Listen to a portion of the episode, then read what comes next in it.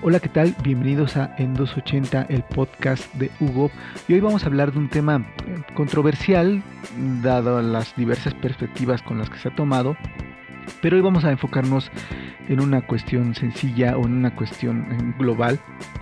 de las soluciones de código abierto y software libre para gobierno. ¿Debe eh, una institución de gobierno, un gobierno en su conjunto, apostar por este tipo de licenciamiento para sus desarrollos, debe eh, confiar en que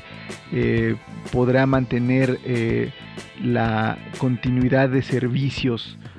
si se decanta por esta este modelo de desarrollo y de servicios, etcétera, para sus aplicaciones gubernamentales, pues como un eh, viejo apasionado de este modelo, yo digo que sí, pero también en, un, entorno realista,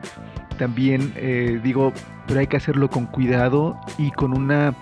un enfoque de política pública. Y me explico cómo va a ser esto. Eh, el gobierno es en su conjunto el mayor ente económico en un entorno geográfico, digamos.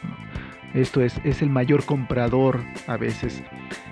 y viene en este caso de tecnología o de servicios, etc. Y ello detona el desarrollo de ciertos ecosistemas económicos y de servicios. Llevémoslo al tema de eh, los desarrollos informáticos.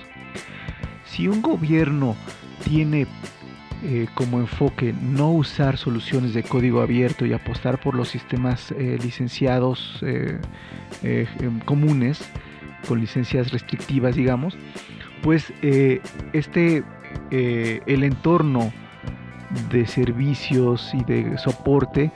se va a dejar a empresas que tienen a veces estas soluciones o estos centros de soporte eh, donde están desarrollando la tecnología, puede ser en la India, puede ser en, Estados Unidos, puede ser en Colombia, etcétera. Y en ese momento, eh, pues obtiene obviamente los servicios que requiere con la continuidad y, eh, y, de manera robusta, pero no permite o no genera incentivos económicos que hagan que se desarrolle una industria local de soporte y mantenimiento a las soluciones del gobierno. Por otra parte, si el gobierno apuesta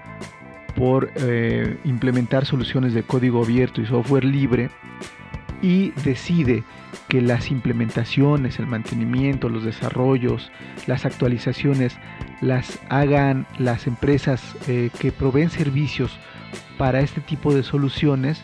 pues vamos a tener un entorno de desarrollo, un ecosistema desarrollado donde habrá muchas empresas que sabiendo que hay un cliente potencial como el gobierno, pues van a tener eh, los incentivos para invertir en investigar, en aprender, en hacer nuevas soluciones con base en estos eh, desarrollos o estas plataformas de código abierto y software libre. Eh, no es un tema que se haga de un día a otro, eh, por supuesto que eh, adoptar soluciones de código abierto eh, tiene ciertos ahorros, no todos, no, no, no, es completamente gratis, por supuesto. De hecho,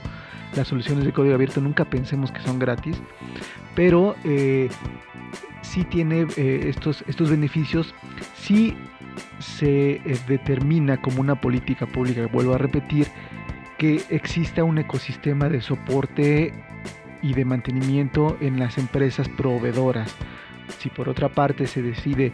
que estas soluciones de código abierto se van a, centrar en desarrollos propios con el personal, con los ingenieros, los programadores, desarrolladores contratados por el gobierno,